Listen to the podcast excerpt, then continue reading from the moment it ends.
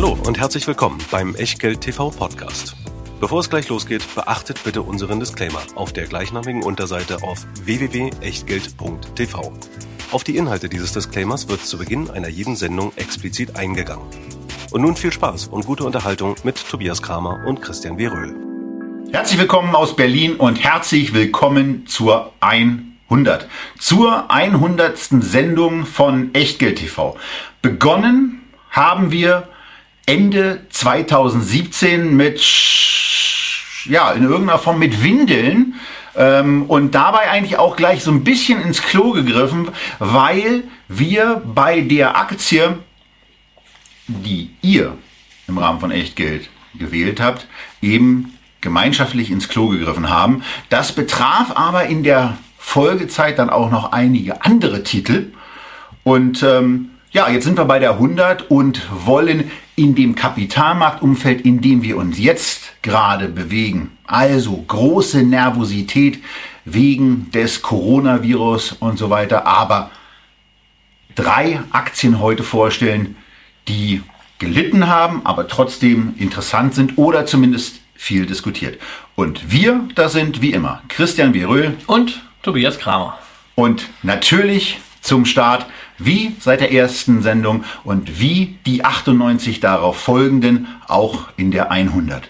Auch heute natürlich wieder der Hinweis darauf, was wir hier machen, ist keine Anlageberatung, keine Rechtsberatung, keine Steuerberatung, keine Aufforderung zum Kauf oder Verkauf von Wertpapieren, sondern wir geben einfach unsere Meinung kund. Heute zu drei Aktien sowie zu euren Fragen in der Jubiläumssendung. Ein paar haben wir schon und gleich werden viele folgen. Was ihr aus dieser Meinung macht, oder eben nicht macht. Das ist ganz allein eure Sache. Wir können dafür keinerlei Haftung übernehmen, genauso wenig wie für Richtigkeit und Vollständigkeit der Unterlagen zu dieser Sendung, die ihr natürlich wie immer in der Echtgeld TV Lounge findet, die ihr bitte gerne teilt mit euren Freunden, mit euren Kontakten in den sozialen Netzwerken. Wenn ihr das tut, bitteschön den Quellenhinweis drauflassen und gerne natürlich noch mit einem von unseren Social Media Profilen oder mit der Website verlinken. Vielen Dank. Und im Umfeld des aktuellen Kapitalmarktgeschehens wollen wir mit etwas beginnen, was wir schon zweimal in dieser Sendung vorgetragen haben und worauf wir auch im weiteren Verlauf der Sendung eingehen werden. Denn heute ist es ja so, dass wir das, was normalerweise ausschließlich in der Live-Sendung stattfindet, den QA-Teil Questions and, Questions and Answers hier auch mit in das aufgezeichnete Format bringen. Ein paar Sachen vorbereitet haben, die an Fragen kommen. Ein paar Sachen nachher auch noch aufnehmen werden, die live kommen. Wir werden die Kamera aber nach 90 Minuten der Aufzeichnung stoppen. Im Schnitt wird das dann noch ein bisschen enger zusammenkommen und machen dann hier live mit den mehreren hundert Leuten weiter, die da sind und der Regel auch da bleiben. Wenn ihr mal live dabei sein wollt, dann meldet euch in der Echtgeld TV Lounge an. Dann erfahrt ihr rechtzeitig, wann es Live-Sendungen gibt und wann es eben auch die Möglichkeit gibt, in dem QA-Teil, den wir auch in der 101. Sendung dann wieder haben werden, mit dabei zu sein. Aber jetzt geht es darum, was ist eigentlich im Moment los? Und der Christian hat irgendwann mal gesagt, eigentlich müsste man irgendwie so ein, so ein Video haben, wo man immer mal wieder sagt, ruhig bleiben, weitermachen, dranbleiben, fertig. Ja, weil darum geht es am Ende beim Investieren. Zunächst sich hinzusetzen, eine Strategie zu definieren. Diese Strategie braucht natürlich entsprechenden Input. Es ist auch ganz gut, wenn man sich dabei vielleicht auf Erfahrungswerte verlässt. Wir tragen die ja immer wieder vor. Aber dann nicht beim kleinsten Windhauch diese Strategie gleich wieder umzustürzen, sondern dabei zu bleiben und mit dieser Strategie gemeinsam zu wachsen. Und deswegen die fünf Artikel des Echtgeld TV Investment Grundgesetzes nochmal im Schnelldurchlauf, ohne die etwas ausführlicheren Beschreibungen, wie wir sie in den vorangegangenen Sendungen Ende 2019 hatten. Also, Artikel Nummer eins. Christian hat es eben schon gesagt, eine Strategie wählen, mit der du dich wohlfühlst. Andere sind nicht so wichtig und wenn du diese Strategie hast, dann geht es weiter mit Produkten. Ja, dann kann man sich überlegen, was für eine Art von Produkt möchte man. Möchte man das Ganze auf Autopilot stellen? Ja, dann sind natürlich Fonds, dann sind ETFs eine sehr gute Wahl. Oder möchte man an der einen oder anderen Stelle, ähnlich wie beim selber kochen, mehr Souveränität reinbringen? Möchte man etwas Individuelles machen? Das schließt sich nicht aus, wie persönlich ich ja für Nordamerika und Europa mit Einzelaktien agiere wie dann auch in Asien und Emerging Markets mit Fonds. Aber man sollte sich vorher überlegen, was macht man dort. Sonst hat man hinterher Doppelungen im Depot und die tun dann überhaupt nicht gut. Und wenn man dann eine Strategie gewählt hat, wenn man die Produkte festgelegt hat, dann geht's ums Machen, ums nicht so lange nachdenken, ums nicht extrem optimieren, ob man nun an dem Börsenplatz oder sonst was kauft.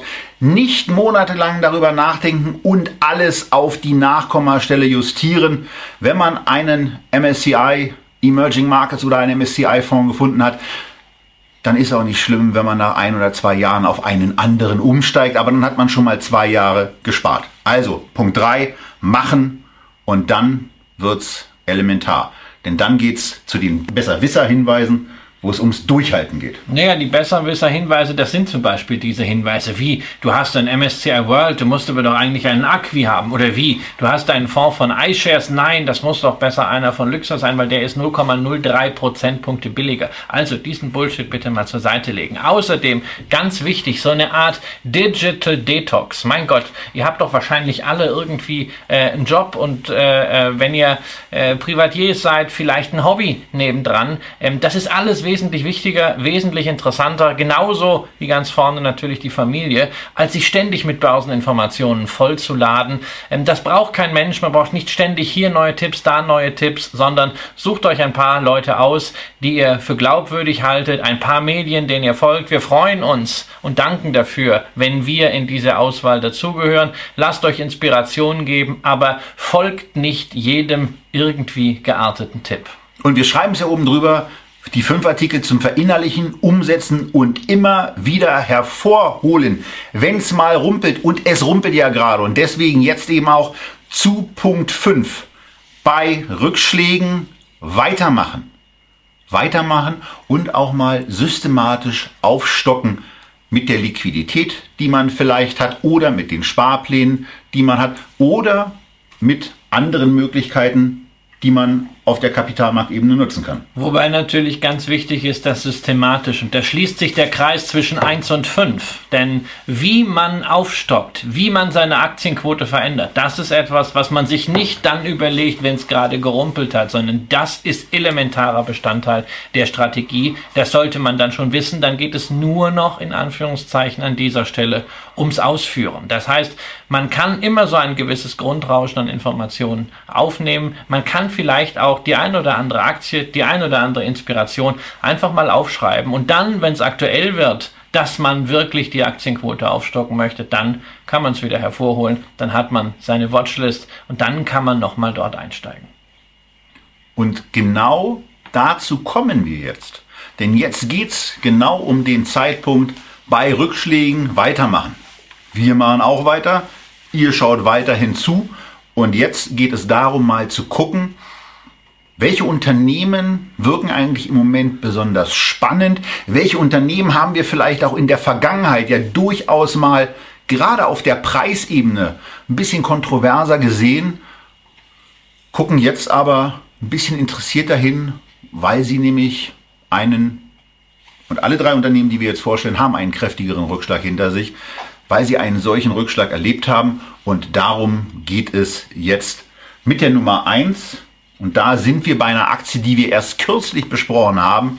Wir sind bei CTS Eventim, einem riesengroßen Eventveranstalter, aber vor allen Dingen eben Ticketverkäufer. Naja, vor allen Dingen ist halt so die Frage, worauf du guckst. Ja, wenn du jetzt an dieser Stelle über Erträge sprichst, ja, in der Tat, äh, 78 Prozent der Gewinne kommen aus dem Ticketing folglich nur 22% aus den Live-Events. Beim Umsatz ist die Ratio aber fast umgekehrt, nämlich 65 zu 35. Das heißt also natürlich, das Live-Geschäft ist umsatzstark, aber hat nicht diese Marge, ähm, ist aber gleichwohl natürlich integraler Bestandteil dieses dualen Geschäftsmodells. Denn gerade wenn man eigene Events hat, pusht das natürlich die Ticketplattform. So ist sie zum Marktführer geworden, nicht nur in Deutschland.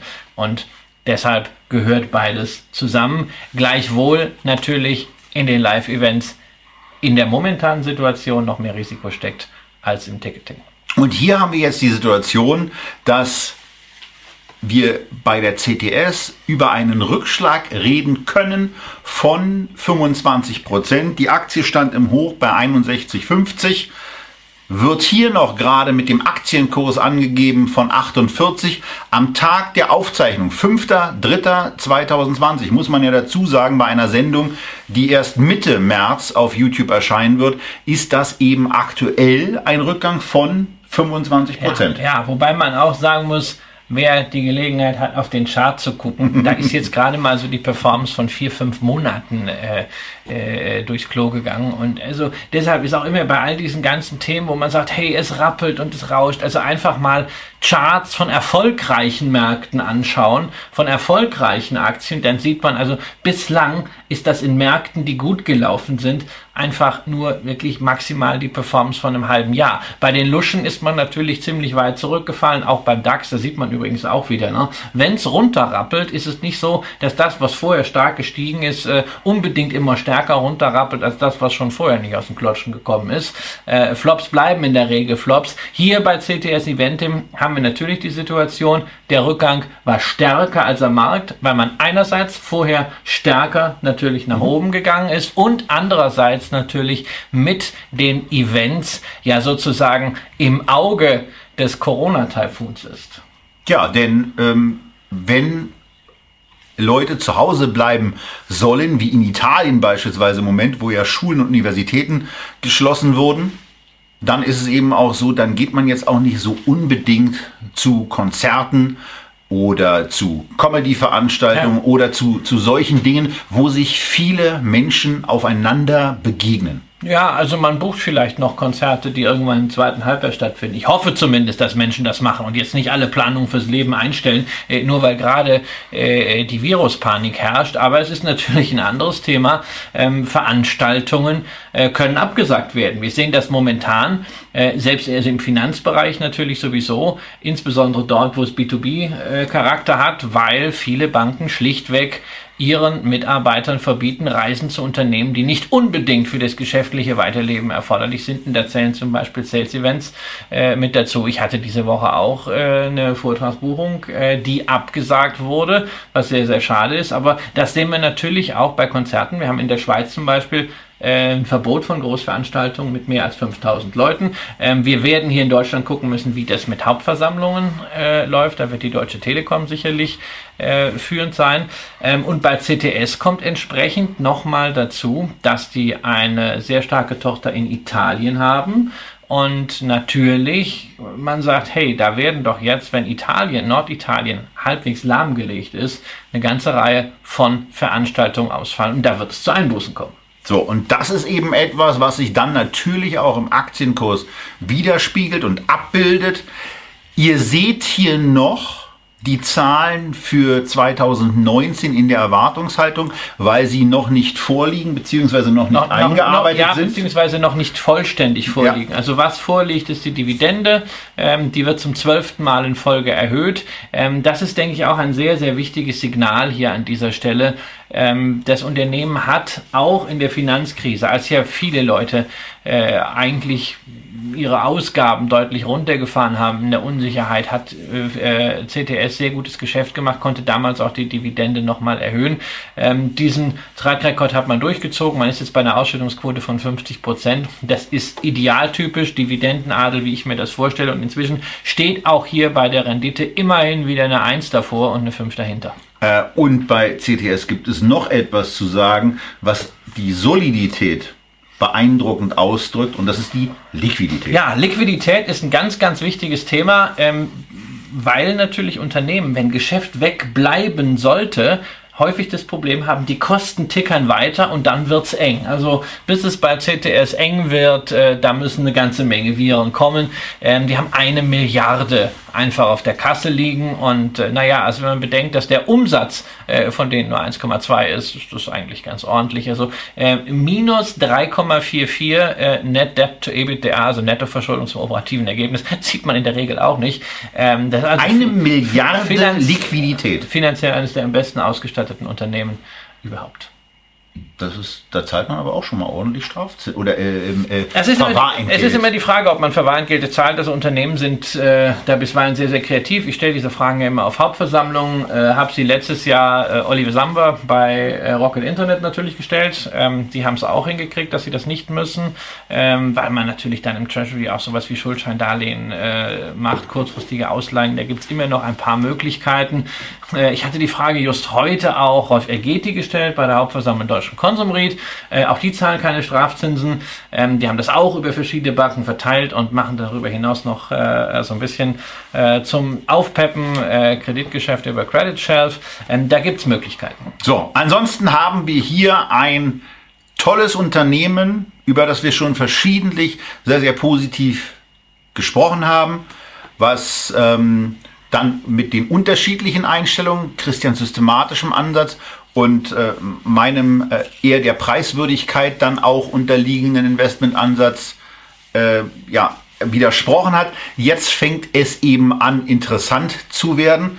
Ein 2019er KGV erwartet im Moment bei 34, aber eben weiterhin ein sehr, sehr gut erwartbares Wachstum, wenn die Virenpanik, die es so in meiner Wahrnehmung jetzt mittlerweile geworden ist, ein wenig abebbt, denn die medizinische Berichterstattung, die wird ja, geht ja eigentlich eher in den Punkt über, dass es, dass auch die, die Mortalität dieses Virus im Grunde genommen nur noch leicht über einer normalen Grippe erwartet wird.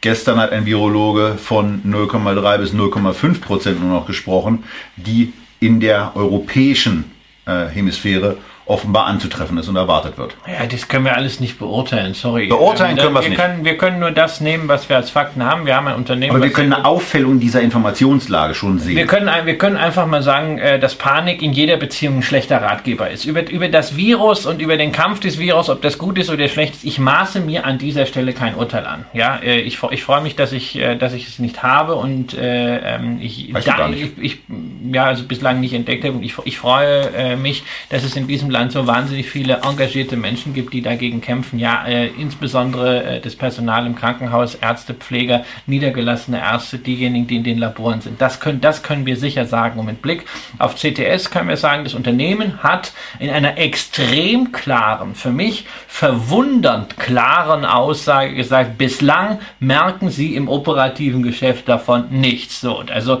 äh, was ein bisschen eigenartig klingt. Was, was ein bisschen eigenartig klingt. Sie begründen es damit, dass Veranstaltungen in der Regel, die hier relevant sind, im Sommer stattfinden, also insbesondere auch in diesen italienischen Gebieten, dass man davon ausgeht, dass die Sache sich bis dahin erledigt hat. Äh, wir können das äh, bislang einfach so hinnehmen. Wir müssen davon ausgehen, dass ein Unternehmen, das bislang so seriös am Kapitalmarkt aufgetreten ist wie CTS, den Kapitalmarkt nicht ausgerechnet in dieser Situation belügt. Ne? Viele Unternehmen machen es ja anders. Sie nutzen jetzt diese Situation, um gleich mal alles rauszukotzen, was sowieso nicht läuft, und es einfach mal aufs Virus zu schieben, wobei das dann einfach zu enttarnen ist.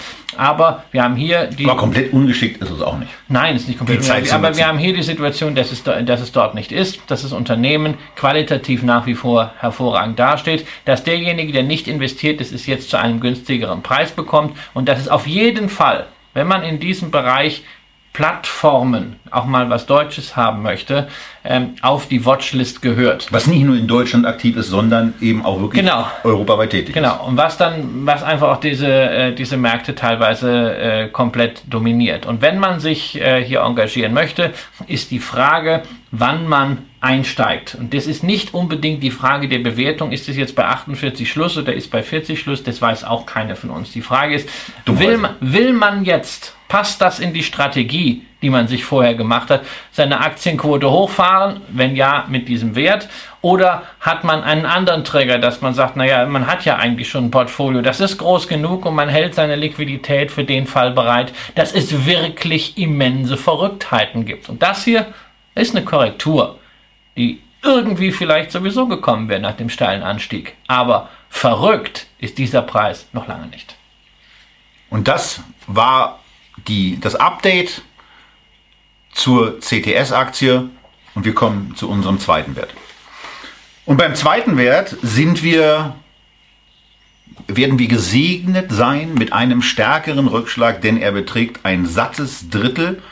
Um ein sattes Drittel hat sich Royal Dutch Shell seit dem Hochpunkt in der Mitte des letzten Jahres zurückentwickelt und notiert jetzt eben in Euro umgerechnet unter 20 Euro pro Aktie. Ähm, in, im, Im Hoch war sie bei knapp 30. Hier ist der britische Preis dargestellt. Hier heißt im Echtgeld TV Porträt an unsere Podcast-Zuhörer, da wie üblich der Hinweis, in der Echtgeld TV Lounge findet ihr alle Grafiken, die wir hier in dieser Sendung besprechen. Und Royal Dutch war ja schon zum einen ein kurzes Thema in unserer Nachhaltigkeitssendung, die ihr auf YouTube findet und euch natürlich anschauen könnt. Und es ist natürlich, Blick geht jetzt bitte nach rechts unten im Echtgeld TV Porträt für Dividendenjünger und vor allen Dingen Dividendenjäger etwas, wo jetzt die Flinte angesetzt wird und die Frage im Raum steht, ob bei 8,4 Prozent, die es im Moment gerade sind, äh, ein Treffer ist oder ob man möglicherweise auf etwas schießt, wo dann Löcher drin sind und wo dann irgendwann Luft rausgehen wird. Christian. Ja, ich bin, ich bin äh, ein bisschen skeptisch bei äh, Royal Dutch. Also zunächst 8,4 ist eine Aussage. Ähm, dazu haben wir bei Royal Dutch eine sehr lange Dividendenhistorie seit dem Zweiten Weltkrieg. Niemals ist die Dividende ausgefallen.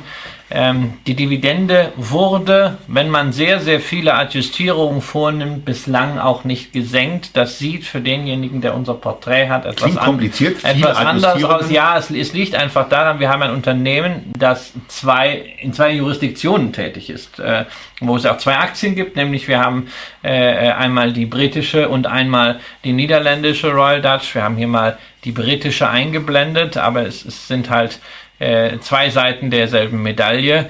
Ähm, das heißt, die einen zahlen in Euro, die anderen äh, zahlen in britischen Pfund, aber die äh, Dividende an sich, wie auch die Bilanzierung des Unternehmens, folgt in US-Dollar. Das heißt, man hat es also mit wahnsinnig vielen Umrechnungen zu tun. In den Systemen, mit denen ich arbeite für das Porträt, äh, lässt sich das äh, mühsam per Hand adjustieren, wo ich einfach schlichtweg keinen Bock drauf habe. Äh, das heißt also, wir haben einen, wir haben einen sehr, sehr äh, stabilen Dividendenzahler, der seine Dividende in den letzten Jahren allerdings auch nicht mehr erhöht hat. Die Dividende dort stagniert und man kann sich vorstellen, warum, weil natürlich das gesamte Geschäft mit Öl und seit 2016 ja bei Royal Dutch durch die BG-Übernahme auch mit Gas eben momentan kritisch ist. Die Preise fallen und das lastet natürlich auch nicht nur auf den Umsätzen, sondern direkt auf den Gewinnen von Royal Dutch. Nur, dass wir mal eine Zahl haben, 10 Dollar Bewegung beim Ölpreis pro Jahr, also mehr oder weniger, heißen bei Royal Dutch 6 Milliarden Dollar Free Cash Flow. Und damit man auch das einordnen kann, die gesamte Dividende momentan verschlingt 15 Milliarden Dollar. Heißt also im Umkehrschluss, wenn der Ölpreis man kann ja alles für möglich halten, um 25% absacken sollte, wäre kein Free Cashflow mehr da, um die Dividende zu zahlen. Ist natürlich ein hypothetisches Szenario, aber man sollte sich ganz klar damit vertraut machen, dass wir hier erhebliche Risiken haben aus dem Ölpreis, der bekanntermaßen einerseits an der Weltwirtschaft hängt, wo es lange gut aussah, mhm. ähm, wo es jetzt vielleicht durch Corona oder weil es einfach auch an der Zeit ist, kippelt und wo wir andererseits die Situation haben, dass vor allem aus den USA durch die Ölsandexploration das Angebot in den letzten Jahren sowieso immer größer geworden ist. Das heißt, es ist ein extrem schwieriger Markt, in dem die tätig sind. Sie haben sich da bislang sehr großartig behauptet. Ob ihnen das weiter gelingt, ist die Frage. Was Ihnen in der Vergangenheit sehr, sehr gut gelungen ist, und das ist ja auch immer etwas, was wir uns gerne anschauen, Blick auf die linke Seite, aufs Fiskaljahr, wo die Zahlen eben schon vorliegen, auch für 2019, ist eine sehr, sehr ordentliche Umsatzsteigerung in den letzten drei Jahren. Äh, auch die EBITDA-Steigerung und auch die Jahresüberschusssteigerung ist fulminant gewesen, aber hatte auch Kannst, Gründe. Ja, hat natürlich Gründe, weil drei Jahre heißt Basisjahr 2016. Äh, berechnest du das Ganze über fünf Jahre, steht da plötzlich irgendwo ein dickes Minus. Also äh, nicht so von diesen Zahlen, Prozenten blenden lassen. Das gilt sowohl für die Dividende als auch für Veränderungsraten, ähm, sondern wir haben hier ein Unternehmen, das am Anschlag arbeitet, um das zu erwirtschaften, was die Aktionäre erwarten. Das kann eine Zeit lang gut gehen. Royal Dutch hat eine sehr solide Bilanz, was Verschuldung äh, angeht, aber man darf halt nicht vergessen, ähm, auch die momentane Verschuldung kann bei einem stark rückläufigen EBITDA relativ schnell ins Gewicht fallen. Wir haben momentan eine Nettoverschuldung in Höhe des anderthalbfachen EBITDA. Fällt das EBITDA zurück auf das Niveau von 2015, 2016, wo wir ja schon mal beim Ölpreis ein Problem hatten,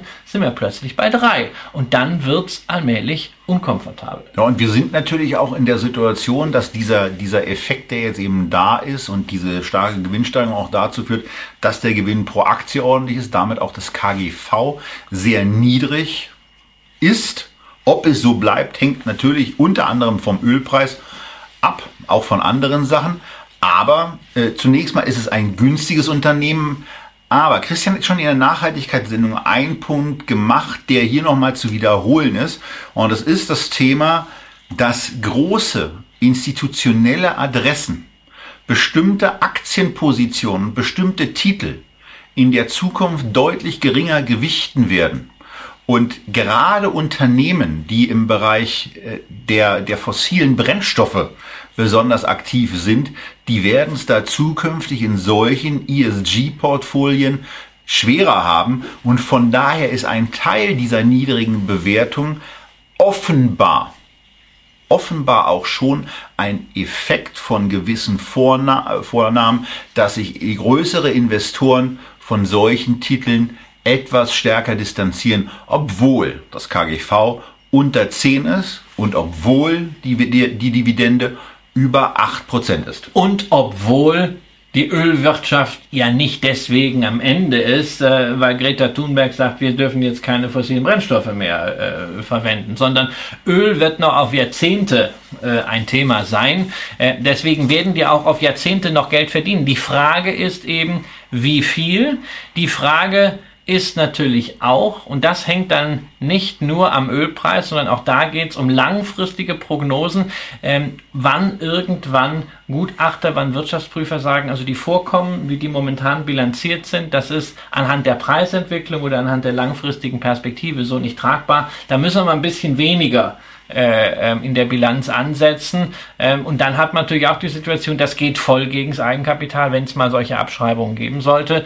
Ähm, da kann natürlich auch dann die Verschuldungssituation darunter leiden. Deshalb, das ist kein Free Lunch, diese 8%. Meine persönliche Erwartung ist, dass wir, sofern der Ölpreis nicht signifikant steigt, sondern auf dem momentanen Niveau bleibt, dass wir irgendwann in den nächsten zwei, drei Jahren hier doch mal eine Reduzierung der Dividende sehen ähm, vielleicht um 20 äh, äh, Prozent, um einfach mal ein bisschen Druck vom Kessel zu nehmen, dass Royal Dutch aber weiterhin gutes Geld verdient ähm, und äh, dass weiterhin auch Öl gebraucht wird. Insofern ist die Frage für einen Anleger, kann er damit leben, wenn da am Ende nicht 8% stehen, sondern vielleicht nur 5% als nachhaltige Dividendenrendite? Kann er damit leben, wenn der Kurs noch lange Zeit sich mies entwickelt, weil Aktionäre, institutionelle die Aktie aus dem Portfolio hauen, aber man selber muss ja nicht sich nach dem Kurs richten, solange die Dividende Es lebt. gibt ja viele große Unternehmen, die kapitalintensives Geschäft betreiben, macht ja auch Royal Dutch, die mit sehr, sehr niedrigen KGVs notieren. Nehmen wir mal die drei deutschen Automobilhersteller, Nehmen wir im Zweifelsfall auch eine Lufthansa. Da steht auch ein ganz niedriges KGV auf der Uhr. Die Frage ist, wie nachhaltig ist das? Äh, wie nachhaltig ist vor allen Dingen der Gewinn, mit dem dieses KGV aktuell berechnet wird? Dass das eine relativ nervöse Aktie auch ist, sieht man an dem Chart aus dem Informationssystem des seit gestern ehemaligen Präsidentschaftsbewerbers Michael Bloomberg.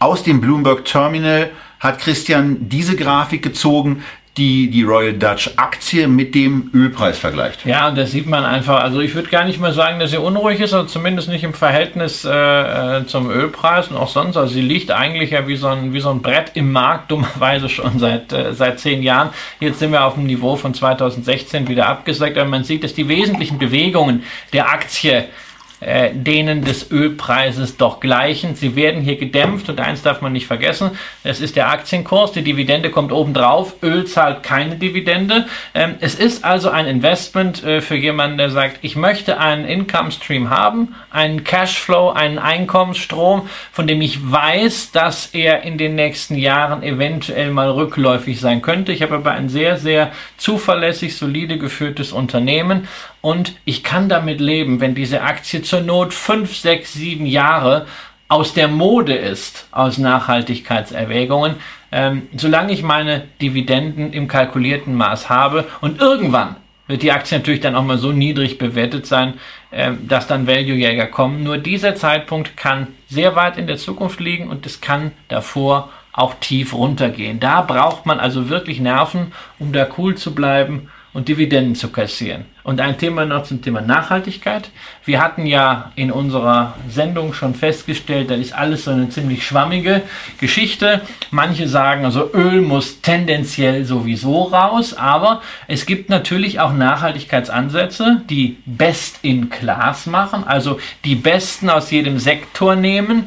Ähm, wenn man das zumindest schafft, wäre man in manchen Fonds dabei. Allerdings muss man da auch sagen, da gibt es auch bessere. Ja, nach dem MSCI-Rating sind 20% der Ölfirmen besser als Royal Dutch. Beispielsweise eine Equinor, die wir auch schon mal hier in einer Sendung haben, die mein persönlicher Favorit wäre, äh, weil sie kleiner ist, weil sie beweglicher ist, weil sie äh, nicht ganz so stark äh, diese Shareholder-Bedürfnisse befriedigen müssen. Die haben ein AAA-Rating von der Nachhaltigkeit bei MSCI. Das war's zu Royal Dutch Shell und damit kommen wir zu unserer Nummer drei am heutigen Tag. Und diese Nummer drei ist eine absolute Lieblingsaktie aus ganz, ganz vielen Gründen. Jedes Kind kennt sie schon in früher Zeit. Viele haben sich in, der letzten, in den letzten Monaten mit den Diensten beschäftigt. Viele in Deutschland können das auch noch bis zum 23. oder 24. Glaub, 24. März, März ja. tun, nämlich Disney Plus abonnieren und damit sind wir bei der Walt Disney Company, die auch einen 25-prozentigen Rückschlag von den vor wenigen Wochen erreichten Höchstständen einnehmen oder äh, akzeptieren musste. Und da kommen ein paar Sachen zusammen, nämlich zum einen ein bisschen so diese Effekte Sell on Good News. Der Start von Disney Plus war außerordentlich positiv, außerordentlich erfolgreich. Äh, und dann ist so mal ganz nebenbei der Vorstandsvorsitzende auf einmal zurückgetreten. Das hat auch so ein bisschen Unsicherheit ja, mit sich gebracht. Was, ja, was, das wurde am, am Kapitalmarkt natürlich kritisiert. Er hat, es ist ohne Ankündigung einfach so zurückgetreten, hat seinen Nachfolger ähm, vorgestellt, äh, bleibt übrigens aber äh, Sherman.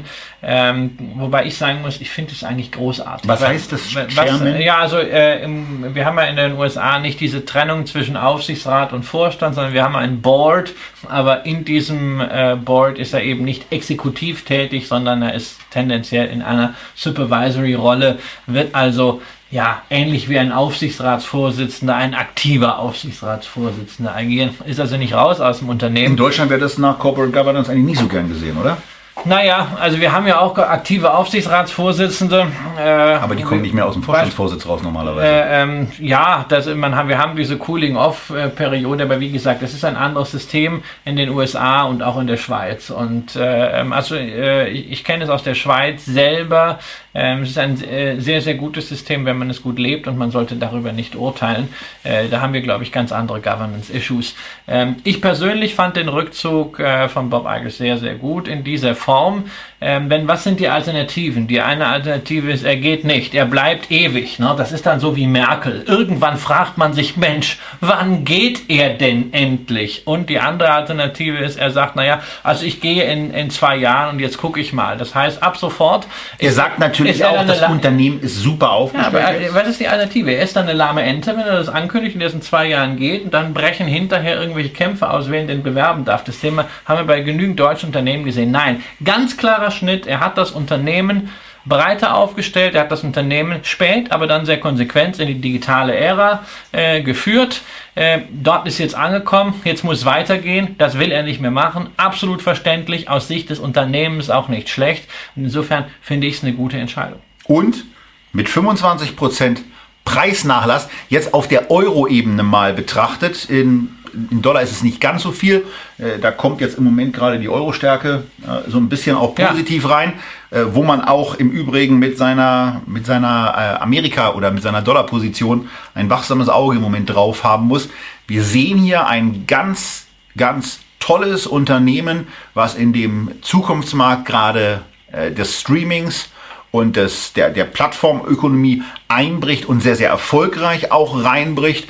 Das jetzt wieder bei einem KGV angekommen ist, 23,7, 22, noch was für dieses Jahr, wo man zumindest schon mal sagt, naja, also Christian sagt ja, hat ja dieses Mantra, Qualität hat ihren Preis. Ähm, und äh, ich sage dann immer ganz gerne, Qualität kann auch einen Preis haben, den man bezahlen möchte. Und jetzt kommt man hier aus meiner Sicht eben auch in diese Regionen, wo man sagen kann, Oh, aber ich, du stellst mich immer so dahin, als wenn ich Aktien zu jedem Niveau kaufen würde, nur weil ich sage, Qualität hat ihren Preis. Für mich ist das schön, ich muss nicht ständig Aktien kaufen. Das ist das Wunderbare, ja, sondern ich habe einfach, ich habe einfach eine, äh, eine gewisse Cashquote, die ich sukzessive abschichte, aber ich habe dafür drei Jahre Zeit, bis ich dahin bin. Ich muss auch nicht kaufen. Das heißt, ich kann sagen, ja, Qualität hat ihren Preis und ich finde es geil, dass ich zu einem richtig guten Preis damals da bin, äh, da rein bin und jetzt ist der Preis halt da und dann haben wir aufgestockt. Ich habe das ja auch damals damals äh, hier erzählt. Wir haben es ja als, als Aktie des Monats gehabt. Ähm, also äh, ich bin ja nicht immer in der Verlegenheit, hier äh, kaufen zu müssen. Und ich weiß natürlich auch immer genau hier auf die Risiken hin. Ja, und wir haben hier zwei Risiken für diejenigen, die äh, das äh, Porträt vor sich haben. Eins sieht man, die Umsatz- äh, und Gewinnentwicklung, ähm, die bricht jetzt dann ein bisschen runter. Wir haben sehr, sehr schöne Gewinne gesehen. Das ging stetig nach oben, aber Streaming kostet Geld. Wahnsinnsaufwand für Technologie, Wahnsinnsaufwand für Marketing und natürlich auch Wahnsinnsaufwand für die Produktion neuer spezieller Inhalte. Ähm, deswegen wird man sich bei den Gewinnen zunächst mal äh, zwei, drei Jahre etwas bescheiden müssen. Das zweite Thema ist, wir haben bei der Dividende zuletzt auf Halbjahressicht keine Anhebung mehr gesehen. Man hält einfach mal ein bisschen Geld zurück. Ähm, auf Jahressicht kann man das mit einer kleinen Anhebung im Dezember könnte man das dann noch wieder ändern, ähm, wenn man diesen Track Record beibehalten will. Aber es ist eben auch schlimm, wenn man es nicht tut. Wichtiger ist finanzielle Disziplin, denn das Unternehmen hat sich ja doch sehr deutlich verschulden müssen, um diese jüngsten Rechteübernahmen da aus dem Murdoch-Reich zu tätigen. Wir, wir, sehen hier eine Nettoverschuldung in, auf Basis der Zahlen, die hier vorliegen, von 60 Milliarden US-Dollar. Was hat sich da so in den letzten Wochen, Monaten getan? Du guckst ja ganz gerne immer ja, aber das sind, ja, gut, aber das sind, äh, äh das, das ist da schon drin. und da sind wir, da sind wir eben bei einer 4 bezogen aufs EBITDA. Das ist dann eben schon ja. so, äh, dass es, dass es etwas ist, wenn da mal was einbricht und Jetzt gehen wir mal auf einen, auf einen anderen Risikoherd ein, wo der Christian gerade hustet.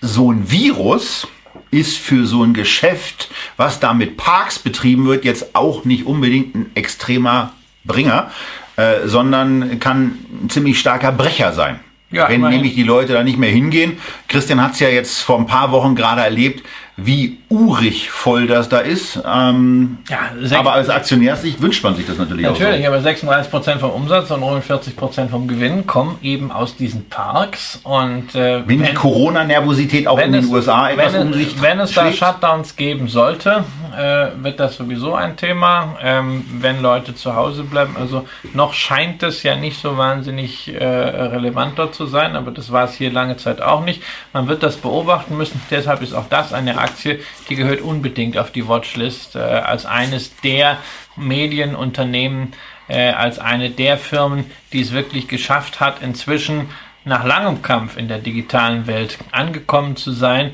die das hat, was man in der digitalen Medienwelt mehr braucht denn je, nämlich Inhalte, Inhalte, die weltweit schon bekannt sind. Und die müssen ja nicht nur neu produzieren, das ist schön, aber sie haben auch erstmal einen riesigen Fundus, mit dem sie auch Disney Plus starten. Ähm, aber das heißt natürlich nicht, dass diese Aktie nicht einfach auch nochmal in den zweistelligen Bereich gehen könnte. E. Moment mal. In den zweistelligen äh, Bereich? Ja, in den zweistelligen Bereich. Auf der Dollarebene? Ja, auf der Dollarebene. Mein Gott, also äh, ähm, wir, wir sehen, dass die Aktie in den letzten Jahren immer wieder auf 100 aufgesetzt hat.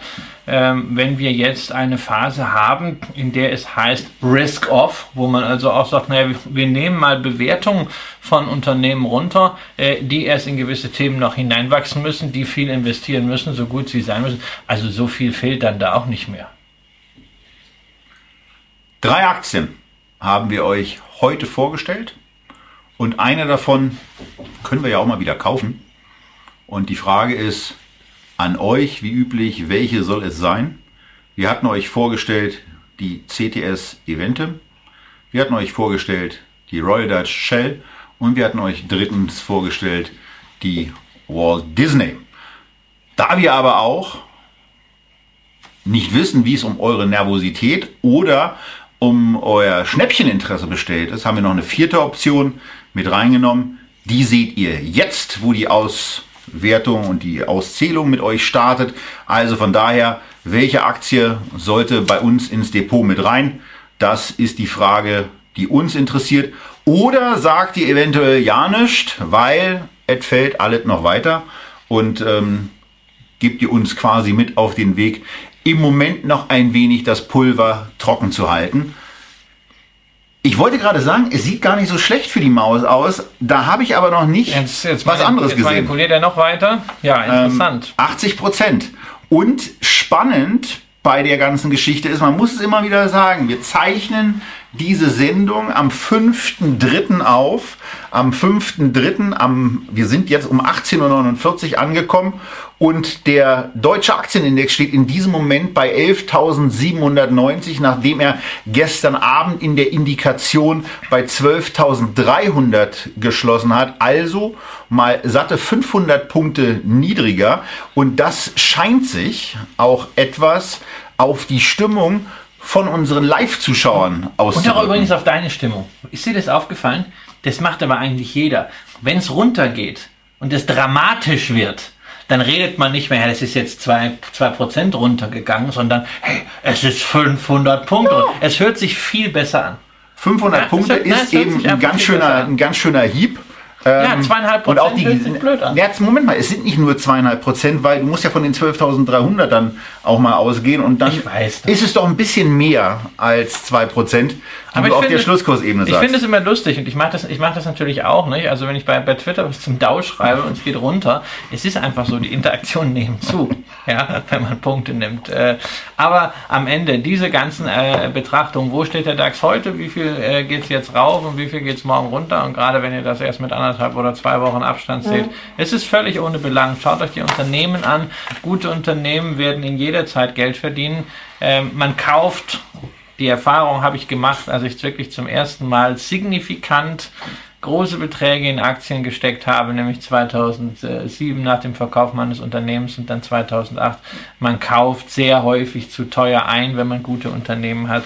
Holen die Unternehmen das für einen wieder auf. Was nicht heißt, und das habe ich ja unter der Woche auf verschiedenen Plattformen immer wieder gesagt, dass das jetzt die Situation ist, um mit aller Gewalt das letzte Cash rauszufeuern. Deshalb Hier sind wir jetzt auf jeden Fall in der Situation, dass etwas passiert ist, womit ich so nicht gerechnet hatte. Ich hätte gedacht, dass unsere Zuschauer in dieser Sendung sagen, 25 Prozent oder auch 33 Prozent ist etwas, aber ihr habt euch heute für, zum zweiten Mal im Übrigen für die Option nix entschieden. Find das war schon, das war schon so, als wir die Nachhaltigkeitssendung gemacht haben, wo uns ja einige auch in den Kommentaren vorgeworfen haben, dass wir das Thema nicht verstanden hätten.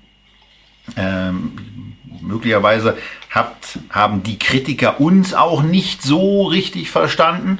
Aber ähm, das ist bei einem Thema, was emotionalisiert, vielleicht auch ein bisschen einfacher so zu machen. So, wir sind also in der Situation, dass wir einfach mal gar nichts machen.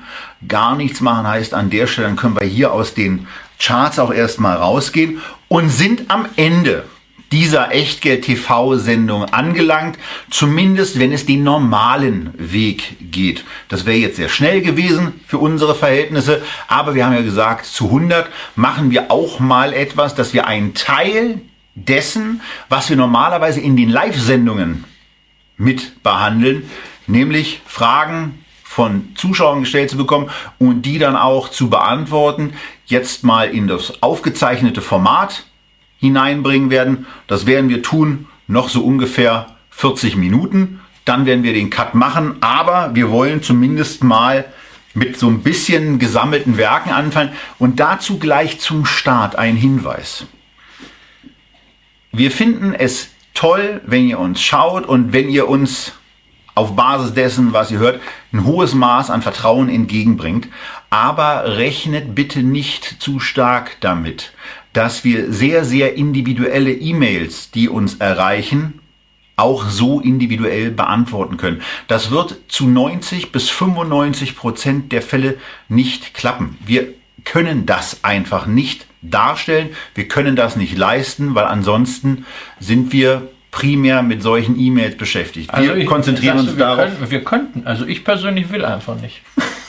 Nee, nee, weil also ich meine, wir machen, wir machen hier eine Sendung und äh, äh, irgendwann ist auch gut und wir haben ja auch noch ein Leben drumherum. Und wer ansonsten individuelle Fragen erörtern möchte, kann das immer dann machen, wenn wir irgendwo äh, unterwegs sind, Workshops machen, sonst was. Meine nächste Veranstaltung äh, in München, äh, ähm, Abendveranstaltung am 27.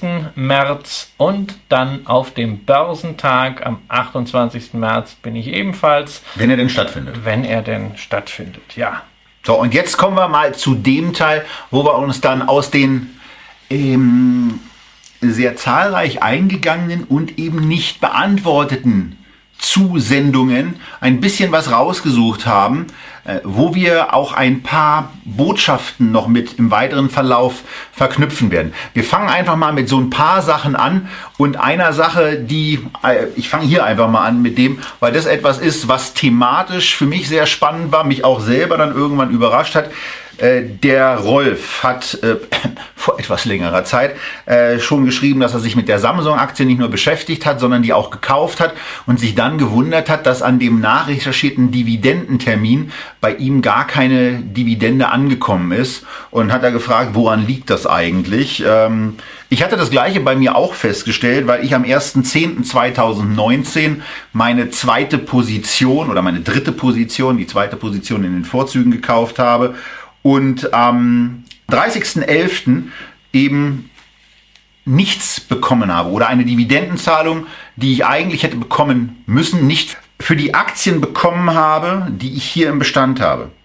Das heißt, ich hatte die zweite Position gekauft, habe aber nur für die eine Hälfte, die ich vorher schon hatte an den Vorzugsaktien, die Dividende bekommen, was bei der Samsung deswegen geschieht, weil sie sehr, sehr lange brauchen, dieses Geld zu verschicken. Das ist ein Technologieunternehmen aus einem der technologisch fortschrittlichsten Länder, aber die Kohle braucht irre lange. Das heißt, es war ein Schlusstag am 26.09., kurz vor meinem Kauf. Die Dividende kam aber erst am 30.11. des Jahres an. Und das hatte dann eben zur Folge, dass ich da leer ausgegangen bin. Und das war eben auch der Fall bei dem Anleger hier. Äh, in der Spitze war es so, dass eine Dividende von Samsung über viereinhalb Monate unterwegs war. Ja, ist, ja nicht, die ist nicht zwangsläufig immer so lange unterwegs, sondern äh, ähm, das kann man in anderen Ländern bereits beschließen, dass die Dividende äh, ähm, einen weit nach dem Ex-Tag liegenden Zahltag äh, hat. Ähm, das ist also zum Beispiel auch in der Schweiz möglich. In Deutschland ist es einfach, drei Tage nach der Hauptversammlung ist das Geld dann auf dem Konto. Das früher war es noch früher.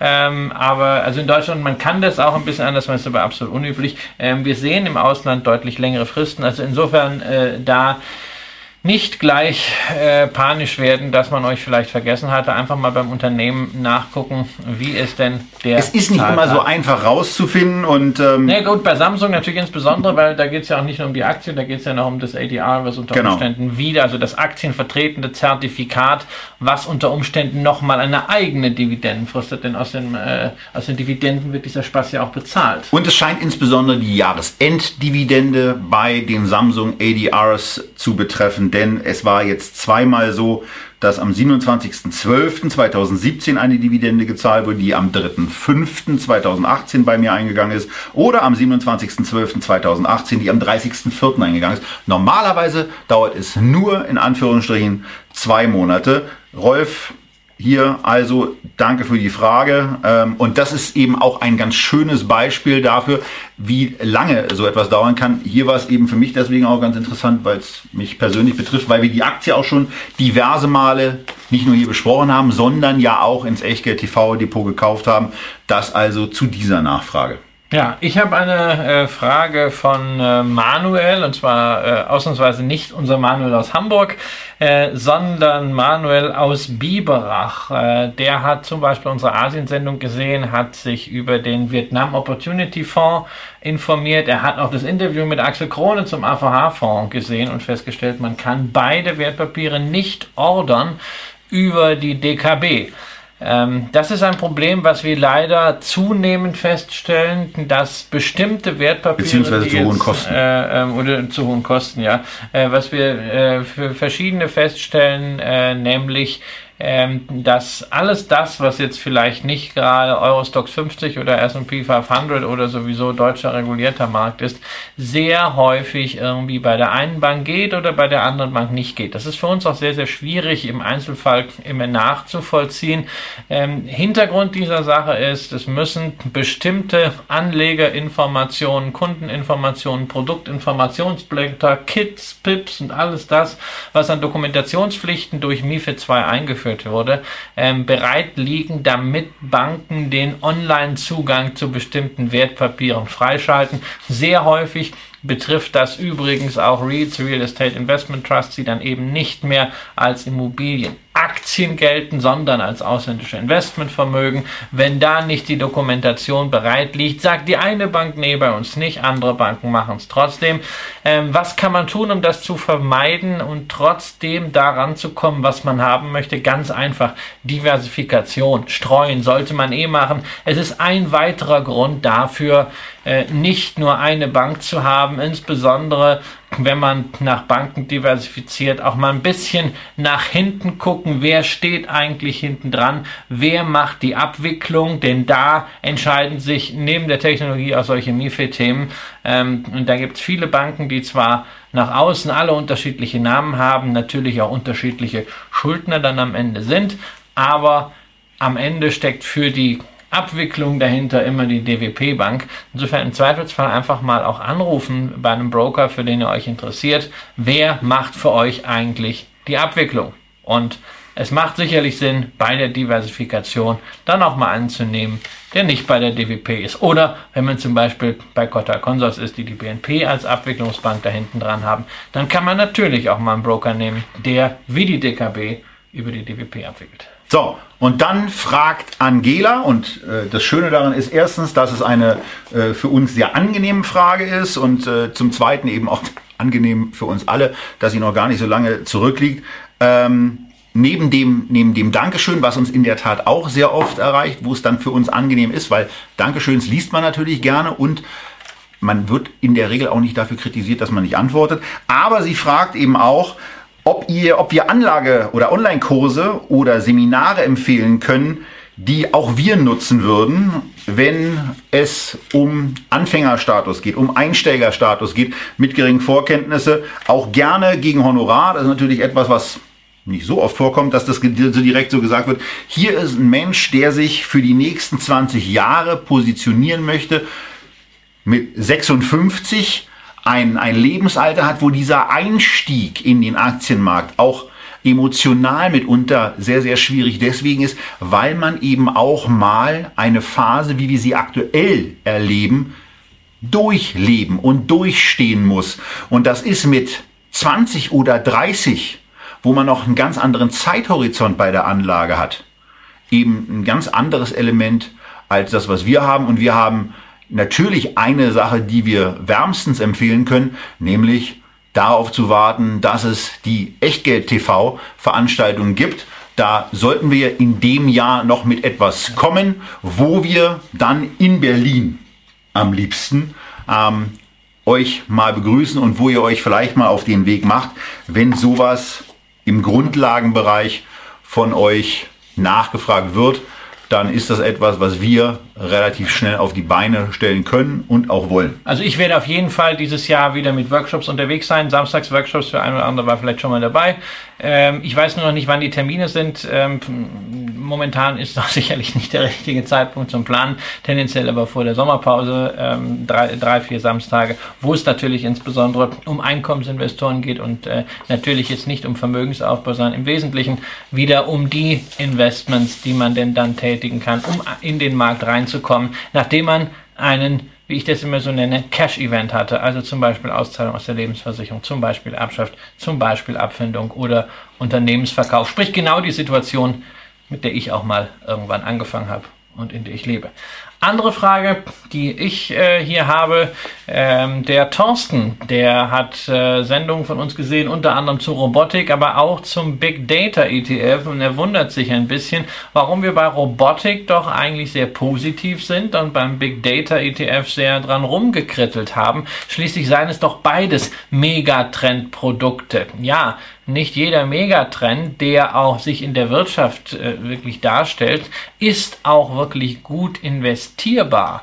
Ähm, Robotik ist inzwischen wirklich gut investierbar, wenn wir die Automatisierungstechnik mit dazu nehmen. Sehr, sehr viele Unternehmen aus Japan, aus Südkorea, wo Robotik viel, viel weiter ist. Da kann man wirklich sehr, sehr gezielt draufsetzen, beispielsweise mit dem LNG Robotic Index bzw. ETF, während Big Data oder auch Blockchain Themen sind, die sehr häufig im Konglomerat großer Konzerne untergehen, die da natürlich prozessverbessernd sind, aber wo es sehr, sehr schwierig ist, ausfindig zu machen, was ist denn jetzt wirklich der Umsatzanteil hier mit AI oder Big Data, da muss man aufpassen, ist das, was man da beschreibt, wirklich äh, ein investierbarer Megatrend oder ist es nur ein Buzzword, der Entwicklungen in der Industrie beschreibt? Und bei Robotik sagen wir, ja, das ist einer der ganz wenigen investierbaren Megatrends,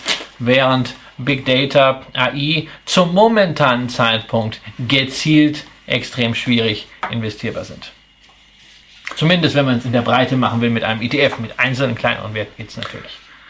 So, und jetzt haben wir das Thema, das liegt in der Tat schon länger zurück. Das ist auch so ein bisschen genau in den Bereich reingehend.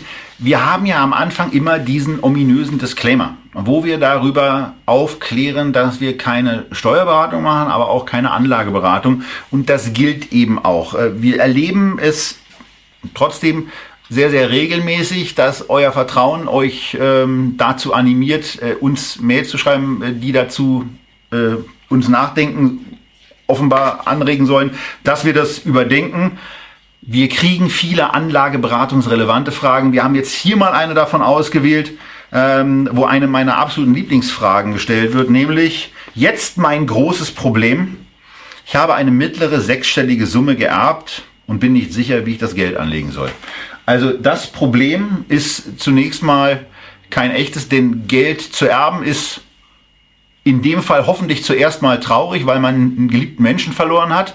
Äh, wenn dann aber ein finanzieller Zufluss ist, ist es kein Problem, sondern eine, eine Aufgabenstellung, äh, über die ganz, ganz viele Menschen froh wären. Von daher geht es hier darum, Aktien oder doch mal eine Wohnung zum Vermieten zu kaufen. Nun gut, bei, einem, bei einer größeren sechsstelligen Summe da kann man im Zweifelsfall auch, äh, wenn man unbedingt in Berlin Mitte kaufen will, äh, auch beides machen. Aber ansonsten sei hier vor allen Dingen auch nochmal der Blick aufs Grundgesetz äh, gerichtet und dieses Thema Strategie äh, auch ähm, herausgestellt. Denn bei der strategischen Findung, da können wir kaum helfen, also zumindest nicht in, in diesen Formen dazu helfen, Dazu können vielleicht beitragen Workshops, dass man sich ein bisschen besser über die Risikogemengelage klar wird und auch mal vorgerechnet bekommt, wie eine Immobilienanlage, die ja ganz gerne auch ähm, vor irgendwelchen Kaufnebenkosten, die gerne mal 15% betragen,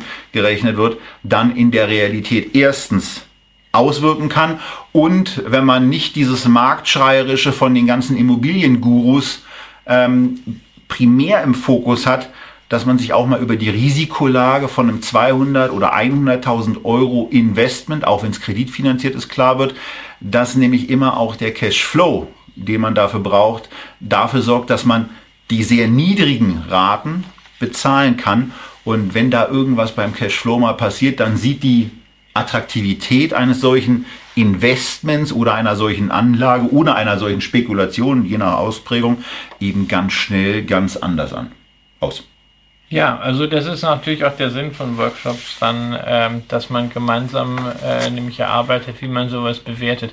Also äh, eine Anlageberatung, also Art ist, mache ich keine Anlageberatung überhaupt, eine Anlageberatung, die am Ende sagt, äh, du sollst jetzt eine Wohnung kaufen oder das Geld aufs Konto packen. Ähm, also die da so digitale Entscheidungen trifft äh, oder auch sagen, ja, mach einfach beides und finanzier das. Ähm, ich weiß nicht, äh, viel wichtiger ist, dass man Parameter an die Hand bekommt, äh, woran man das entscheiden kann, weil diese Entscheidung am Ende äh, muss man selbst treffen und alles, was Workshops tun können, ist jemanden in die Lage zu versetzen oder zumindest dabei helfen, auf dem Weg diese Entscheidung selber zu treffen. Ihr solltet keine Entscheidungen an einen Anlageberater äh, delegieren, egal äh, wie gut er sein sollte. Denn niemandem ist euer Geld so wichtig wie euch selbst. Die Entscheidung am Ende müsst ihr selber treffen. Weil mein Papierhaufen gerade noch ein bisschen dicker ist und die Frage sowieso besser von dir beantwortet werden kann, komme ich zu Jöran, sehr schöner Vorname. Ich hätte mal eine etwas außergewöhnliche Frage, die mir bisher noch keiner beantworten konnte. Auch alle Bankberater, Wertpapierspezialisten wussten die Antwort auf diese Frage nicht.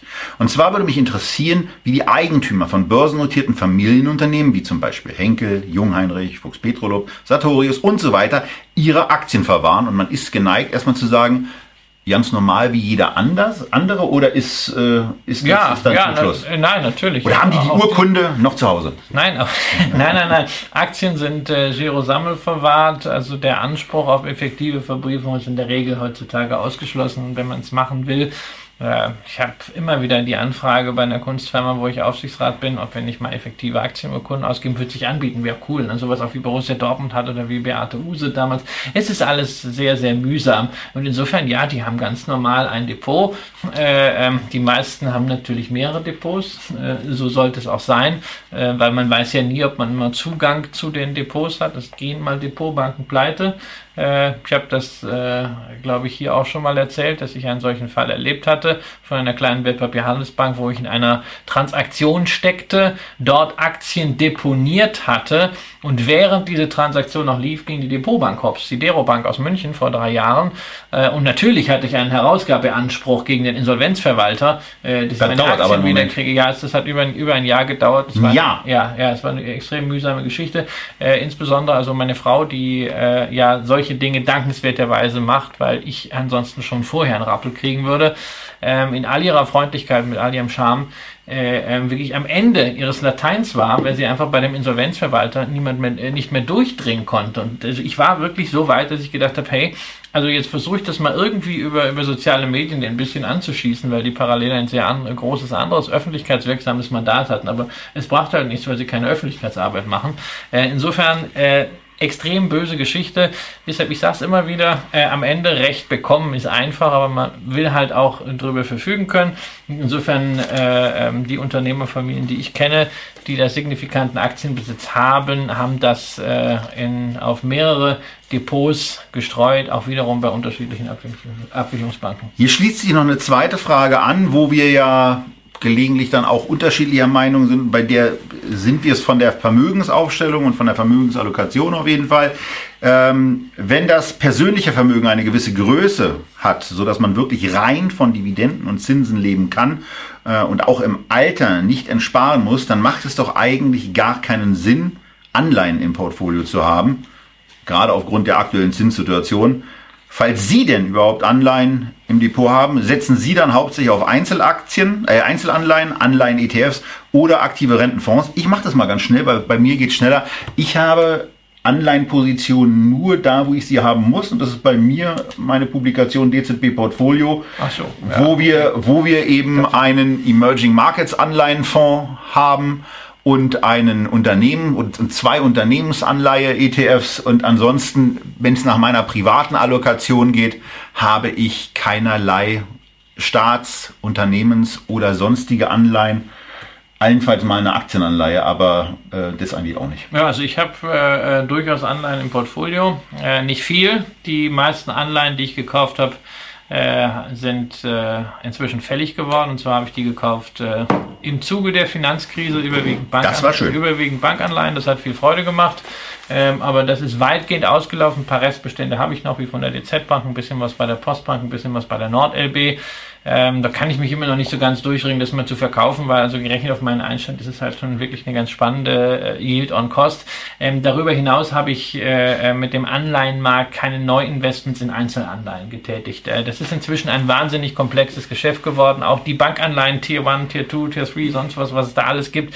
Es ist so kompliziert geworden, ähm, das ist nicht mehr wie vor, äh, wie, wie, wie vor zwölf Jahren. Äh, da lasse ich die Finger davon. Ansonsten, also eine Nestlé-Anleihe oder sowas brauche ich auch nicht. Ich habe in meinem Abgeltungssteuerdepot damals äh, den einen oder anderen Anleihen-ETF auch äh, beigemischt, äh, unter anderem Inflationsanleihen und äh, Emerging Markets Anleihen. Und ja, ähm, in einem gewissen Maße, warum soll man keine Anleihen haben? Ich mache die Familienvermögensverwaltung ja auch für meine Mutter und natürlich, also bei einer 72-Jährigen kann man auch mal ein paar Anleihen im Portfolio haben. Das ist ein Portfolio-Baustein. Man muss sich halt darüber klar sein, was ist das, wenn man heute Anleihen kauft. Das ist kein Zinsinvestment, sondern es ist etwas, das hat man auch in der, ich nenne es mal Corona-Woche, letzte Woche wieder gesehen. Etwas, was das Portfolio insgesamt äh, stabilisiert und äh, es macht natürlich auch eine ganz ordentliche Performance. Das heißt, seit Jahren Anleihen bringen ja nichts, aber vom Kurs her schon, äh, weil die Marktzinsen immer weiter sinken. Anleihen sind halt in demzufolge einfach ähm, ja letztendlich eine Spekulation darauf oder eine Versicherung dagegen, dass Geldpolitik immer verrückter wird. Und ich, ich meine, du erinnerst dich noch gut, wie man früher. Äh, es gibt nichts in den VWL-Unterlagen, die ich habe. Da ja. steht nicht sowas wie Negativzins Nein, oder ähnliches. Man hat auch, glaube ich, gesagt, der Bundfuture kann nicht äh, äh, irgendwie unbegrenzt steigen, weil dann wäre ja der Zins der zehnjährigen Bundesanleihe null. Das hat den Bundfuture genau null interessiert. Ja, ähm, und, äh, also Herrn Draghi übrigens auch nicht. Nein, deswegen würde ich auch jetzt nicht sagen, ähm, dass Anleihen nicht mehr steigen können. Äh, wir sagen uns, also wir sind jetzt momentan irgendwie bei 0,5. In der Schweiz sind wir äh, minus 1 davor stehen. Ähm, warum? Minus 1. Ja, warum, okay, ja, warum, warum sollen äh, Staatsanleihen Komm jetzt nicht wieder mit der minus 4. Minus 2 oder minus 4 haben. Warum? Sag mir ein Argument, warum das nicht passieren soll. Und das ist genau der Punkt. Man kann nämlich gar nicht so einfach einen Grund sagen, weil die, die Verrücktheiten, die sich in der Zinspolitik mittlerweile genau dadurch manifestieren, dass es sowas gibt wie Negativzinsen. Ja, das, also, das gab es in den Lehrbüchern nicht. Also zumindest nicht in den Lehrbüchern, die ich noch gelesen habe, in den 90ern. Da, da gab es sowas nicht. Und mich würde jetzt total interessieren, wie das, wie das Leute erleben, die jetzt gerade studieren, ob es schon Bücher gibt, die diese Gesamtpolitik, diese Geldmarktpolitik, die die Notenbanken betreiben, ob das nun Japan ist, ob es die Europäische Zentralbank ist oder auch das, was in den USA ja auch schon mit dem Quantitative Easing gelaufen ist, bevor die Europäer angefangen haben, allerdings nicht zu Negativzinsen geführt hat, wie das kommentiert wird. Ich weiß es nicht und äh, ich stehe immer mit einer gewissen Fassungslosigkeit auch da. Ja, mir geht das auch so. Wir als Anleger müssen aber auch das, das Schöne nichts bewerten, äh, sondern wir müssen uns nur darauf einstellen. Und deswegen ähm, auf dieses Szenario punktgenau zu reagieren, geht eben nur äh, mit Anleihen. Ähm, wenn wir über ein äh, Inflationsszenario nachdenken und nicht darüber, dass man vielleicht Preiserhöhungen weitergeben kann, das ist bei Aktien auch das Thema, sondern wenn man da zusätzlich ähm, noch Stabilität drin haben möchte, dann ist natürlich auch äh, Inflationsanleihe immer ein Thema. Ja. Grundsätzlich bei Anleihen bitte bedenken, wenn es keine Zinsen gibt, können natürlich die Veränderungen hier nur aus dem Kurs kommen und werden sich Anleihen niemals so stark bewegen wie Aktien. Ähm, die Währungen bewegen sich aber genau im selben Maße. Deshalb bitte bei allen Anleihenprodukten, bei allen Anleihen-ETFs immer schauen, wie sieht das aus mit dem Währungsrisiko. Ähm, natürlich in globalen Produkten ist ein relativ hoher Dollaranteil drin. Ich persönlich wollte jetzt keine 70% US-Dollar äh, Anleihen im globalen Anleihenfonds haben. Dann auch vielleicht mal drüber nachdenken, ob man da nicht vielleicht nochmal an Europa Fonds, einen Eurofonds mit beimischt. Anleihen sind ein, ein eigenes Thema.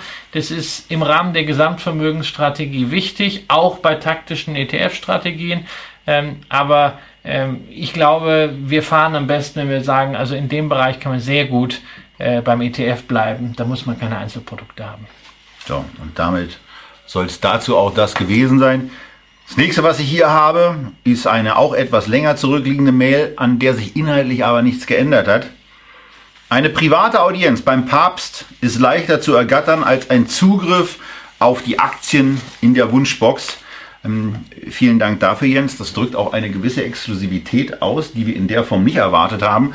Aber es ist nun mal einfach so. Wir haben im Moment die Beschränkung, dass wir in der aktuellen Gemengelage sieben Aktien pro Monat machen.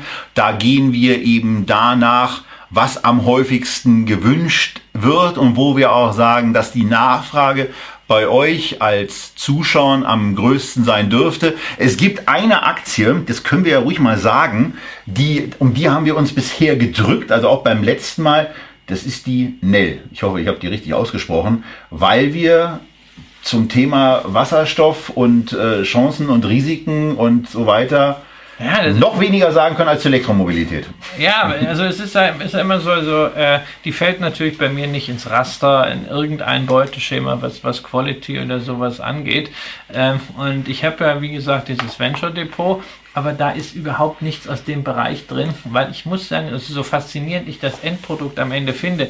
Diese Art von Technologie interessiert mich einfach nicht. Das kann man ja sagen, was bist du denn für ein Ignorant? Du musst dich doch dafür interessieren, wie Mobilität funktioniert. Nein, ich finde es am Ende toll, wenn ich das fertige Produkt sehe, aber da interessieren mich auch Geschäftskonzepte nicht. Das liegt wahrscheinlich daran, dass es zu technisch ist und dass ich einfach dazu keinen Zugang habe. Aber äh, wenn es nochmal gewünscht wird, äh, würde ich sagen, geloben wir mal, äh, äh, dass wir uns damit leicht ein bisschen hineinfrickeln. Man soll ja ab und zu auch mal was lernen. Das, das, der Punkt müssen. dabei ist einfach, also wir haben uns ein paar Sachen auch aus dem Handelsblatt, aus, aus, dem, aus der Börsenzeitung, habe ich uns was zusammengestellt. Äh, weil so richtig ja. viel zu lesen außerhalb äh, von einer größeren Börsenpublikation aus der Nähe von Kulmbach oder aus Kulmbach gibt's da eben nicht. Der Aktionär schreibt sehr regelmäßig ja. über Nell, aber das scheint für mich dann eben auch äh, zu sein. Also wenn ihr da, ja, wenn ihr da gute Artikel habt, äh, dann, dann schickt die rein oder, oder also die, die, lest ansonsten Aktionär, denn ja, in Kulmbach wissen Sie das lest, vielleicht. Genau, also ne, ich würde nicht nur sagen vielleicht, sondern das sind so Themen, da fuchsen die sich wirklich rein und äh, ich finde das großartig. Wie gesagt, äh, ich nehme mir halt auch die Freiheit, ich muss mich da nicht reinfuchsen, weil ich kann leben, ohne dass ich das tue. So. Ansonsten vielleicht nochmal der Hinweis, wir sind jetzt auf dem, auf dem Mailverteiler mehrere tausend Menschen groß. Und wenn wir die, äh, die Wunschbox aufmachen, kommen in der Regel innerhalb von einem sehr, sehr kleinen Zeitfenster über 100 Aktienwünsche rein. Und, ähm, uns ehrt das Vertrauen, aber wir sagen eben auch, wir müssen es dann in irgendeiner Form verdichten, weil natürlich auch diese Besprechung von den Titeln eine, eine gewisse Vorbereitungszeit bedeutet. Und da wird es äh, bei Nanell eben dann für uns zumindest schon ein bisschen und schwieriger. Das wird einfach nein, wird schlichtweg unökonomisch. Ja, nein, das, das Volumen von Vorbereitungszeit zu Airtime äh, ist einfach schlecht. Also ich finde es immer am besten, wenn es 1 zu 1 ist. Ne? 10 Minuten labern, 10 Minuten Vorbereitung. Bei einer, bei einer Louis Vuitton ist das noch einfacher, ja, oder bei manch anderer Aktie. Ähm, mein Zettel ist, äh, mein, mein Stapel ist schon leer. Ich nehme mir deswegen eine Frage von den Live-Fragen. Hallo, fragt der Martin, soll man jetzt in Kreuzfahrtreedereien einsteigen oder noch warten? Also Kreuzfahrtreedereien ähm, sind sowieso schon mal. Das ist per se ein extrem zyklisches Geschäft. Äh, dann kommt hinzu, sie leiden unter diesem Greta Bebe-Faktor und jetzt noch das Coronavirus, was halt da also wirklich nochmal dramatischer ist als irgendwie bei anderem Tourismus, weil ähm, ja, man kann so ein Schiff eigentlich dann nur komplett stilllegen und Reisen absagen, wenn das erforderlich ist. Man kann nicht sagen, naja, also jetzt äh, äh, nur drei Kabinen unter Quarantäne. Man hat das bei der Princess Cruises gesehen. Ähm, und also das kann Wahnsinn werden. Und auch die Viren sind nicht so einfach unter Kontrolle genau, zu halten in, genau. der, in der Situation. Also äh, ich habe auf dem äh, Kreuzfahrtschiff mal mir eine Magen-Darm-Verstimmung eingehandelt äh, in Istanbul. Ich weiß auch, was du gegessen hast. Ja, Döner mit Pommes eingewickelt. Also ähm, war sowieso schon verschärft, hat super geschmeckt und dann bin ich halt an, äh, ja, meiner Frau und mir ging es dann richtig schlecht und wir wurden damals auch vom Arzt unter Quarantäne gestellt. Wir haben nach zwei Tagen allerdings auch wieder gesagt, also jetzt geht es uns wieder gut, ne, und so halbwegs übers Schiff geschlichen, weil also was heißt das auf dem Schiff damals unter Quarantäne zu sein? Ähm, ich weiß noch sehr gut, dann fragten die, ja, haben sie irgend, äh, irgendetwas, was sie nicht essen und so. Äh, meine Frau sagte dann so, naja, wir kriegen dann abends so ein Menü auf die Kabine gebracht und sie sollte jetzt da irgendwie wählen. Am Ende ging es um Lebensmittelunverträglichkeiten. Sie sagte, ja, keine Krustentiere. Ja, ich befürchtete, ich würde einen halben Hummer kriegen. Äh, am Ende äh, war es dann geriebener Apfel. Also das ist kein Spaß. Das heißt, die Kreuzfahrtindustrie ist mitten da drin. Und natürlich, das ist wahnsinnig verlockend, weil man hat einerseits diese Wachstumsstory und man sieht natürlich auch die Rückgänge, man sieht die Dividenden und da kommt es wieder dieses Geiz ist geil, dieses Schnäppchenjäger gehen, sozusagen die zweite Todsünde, ne? Gier, da ist sie wieder, auch wenn sie aus einer defensiven Position kommt. Aber schaut einfach mal in die Vergangenheit. Die beiden großen Kreuzfahrtreedereien, Carnival Group und Royal Caribbean, waren auch zur Finanzkrise schon notiert. Und was haben die gemacht? Als die Buchungen zurückgingen, einfach mal die Dividende komplett gestrichen. Das müssen die auch. Die müssen nämlich und sich beim Kurs mal ganz asymptotisch der Null angenähert. Also genau, das muss man genau. dann eben auch mal ganz deutlich das, dazu Wir hatten sagen. das in unserer Mallorca-Sendung über Royal Caribbean, wo wir gesagt haben, also in der Krisensendung kann man die fischen. Das ist noch nicht die absolute Krisensituation. Genau, es ist noch noch ist nicht Krise, noch ist dürft, nur so ein bisschen Ihr Stimmung. dürft eins nicht vergessen, dass Reisen storniert werden, Schiffe im Hafen liegen, ist eins. Dadurch fehlen Umsätze. Dummerweise tickern aber die Kosten weiter. Ich vermute, wie die Verträge gemacht sind, wird man bei der Crew noch irgendwie teilweise dann rauskommen. Was ein Riesenkostenthema ist, die sind verschuldet, weil diese Pötter kosten ja eine Milliarde äh, und das läuft natürlich weiter und da muss man die Kohle zusammenhalten. Deshalb, ja, ich habe es gesehen in so einem äh, Corona Recovery Index, der dieser Tage lanciert wurde und der für meine Begriffe ziemlich früh kam. Ähm, da waren alle Kreuzfahrtgesellschaften drin. Ich persönlich halte das für richtig, richtig heiß. Genau, und wenn ihr da die Werbung seht, dann könnt ihr ja auch einfach sagen, wenn so ein Ding in der Regel zu 100 emittiert wird, der kann eben auch wie die Walt Disney und wie die CTS oder wie eine Royal Dutch Shell eben auch von dem aktuellen Niveau nochmal 25% oder 33% oder wenn es ganz ungünstig läuft, und das ist ja die Risikokonstellation auch bei den Aktien, noch stärker fallen. Guckt euch dazu insbesondere genau die Charts von den Gesellschaften mal an und geht mal ruhig ein bisschen länger als zehn Jahre zurück. Genau deswegen beginnen die Echtgeld TV Charts eben am 01.01.2008, damit wir immer ein volles Bild haben von Chancen und Risiken. Und die Risiken haben sich im Jahr 2008 ganz herausragend in den meisten aller Kurse niedergeschlagen. Was haben wir hier noch? Ähm, wir haben ein paar Fragen dazu bekommen, was es für Stock Screener gibt, mit denen man gut selber selektieren kann. Und da ist die Empfehlung, wartet das zweite Quartal ab. Da kommt was von uns, was wir gut finden. Und das solltet ihr aus unserer Sicht euch dann mal genauer anschauen, ob das eure Bedürfnislage erfüllt. Ähm, und du vielleicht einfach die nächste Frage, damit wir hier auch den Interaktionsteil so ja, haben. Eine wie er normalerweise beim Bier jetzt natürlich lediglich Berliner Brause, weil wir gehen ja mit dieser Sendung noch auf YouTube, von daher kein Bier, aber ich sage trotzdem mal Prost. Prost. Wieso, was hat das Bier damit zu tun? Da muss ich nicht verstehen, für mich ist eh Fastenzeit. Ähm, eine Frage, die mir ins Auge sticht, ob CTS Eventim gegen so einen schwarzen Schwan versichert ist äh, wie das Coronavirus. Also schwarzer Schwan in dem, äh, in dem Sinne, äh, was Veranstaltungsabsicherung angeht. Die Frage, geht, doch, geht doch gar nicht. Äh, ähm, also würde mir gar nicht einfallen, wie das gehen soll. Natürlich geht es. ja. So, also ich habe die Frage, wie das mit Versicherungen generell ist, letztes Jahr der Konkurrenz gestellt, nämlich Peter Schwenko von der Deutschen Entertainment AG auf der Hauptversammlung jetzt nicht so sehr vor dem Hintergrund Virus, sondern eher vor dem Hintergrund äh, des Klimawandels. Mhm. Ähm, da ist es noch ein bisschen eindeutiger, wenn es also um Veranstaltungen absagen geht. Aber er sagte mir, es ist grundsätzlich bei nahezu jeder Veranstaltung anders. Es werden, sind unterschiedliche Policen bei unterschiedlichen. Bei, bei unterschiedlichen Veranstaltern, ja. genau, ja. Äh, weil das sind ja die großen Risiken aus. Also du hast einen großen Live-Event und das geht, das geht alles nicht. Aber man kann dort keine pauschale Aussage äh, jetzt treffen. Ähnlich wie ja so die Münchner Rück äh, ähm, schon gefragt wurde, wie hoch sind denn die Risiken jetzt aus Corona, gerade bei der Absage von Veranstaltungen, auch im Hinblick natürlich dann auf, äh, auf Olympia.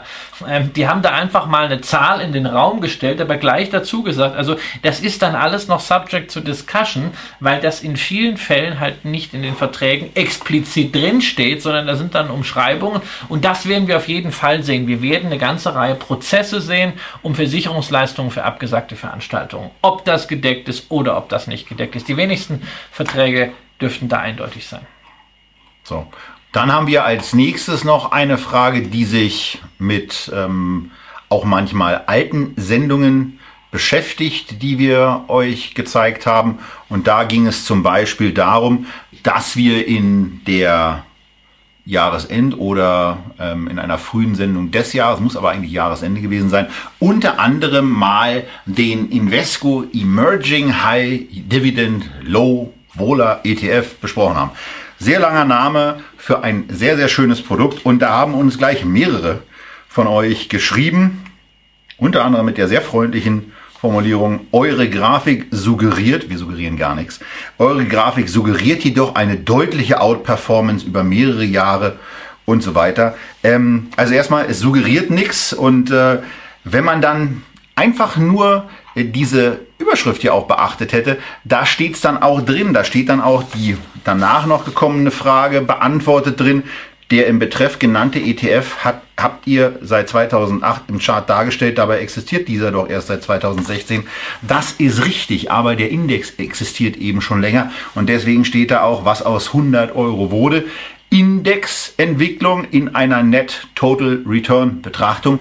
Also, das ist auch eine Beobachtung, die wir mitunter auch in den Kommentaren haben, dass Fragen gestellt werden, die sich aus dem Profil eigentlich aus unserer Sicht selber beantworten oder die in der Erklärung äh, dargestellt werden, insbesondere wenn es über angesprochene Produkte geht, die, über die wir sprechen und über die wir auch in der Sendung sprechen. Und da versuchen wir dann in der Tat genau solche Sachen auch zu zeigen.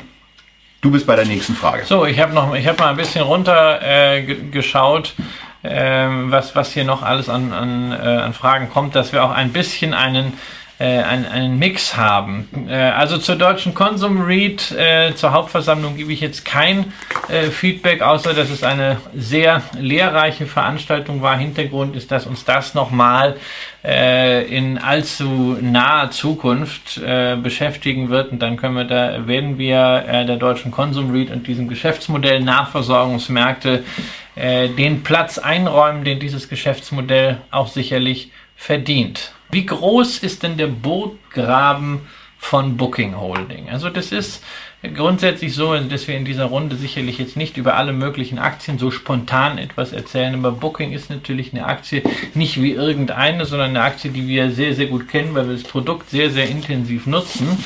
Und äh, allein daraus muss ich sehen, ähm, du bist ja bei TripAdvisor ähm, ja mal beteiligt gewesen. Genau, bis gestern. Bis gestern, ne? da haben wir einen aktuellen Kontext. Ähm, aber da hat sich ja auch gezeigt, also die hätten viel. Wahrscheinlich werden die jetzt in diesen Tagen übernommen. Die hätten viel machen können, haben es aber nicht getan. Äh, ja, die machen ein paar aus, Sachen besser. Aus, mach, ja, mach, machen, mach, sie machen ein paar Sachen wahrscheinlich besser. Machen wir erstmal Booking. Das haben, das haben wir, auch, das haben wir häufig bei Marktführern, äh, dass andere kleinere Unternehmen ein paar Sachen besser machen. Aber sie haben nun einmal diese Riesendurchdringung und sie investieren auch immer weiter in in diese Durchdringung. Sie sind einer der größten Werbetreibenden im Internet, um überall, insbesondere bei Google, präsent zu sein, wenn man irgendetwas abfragt, was mit Reise zu tun hat.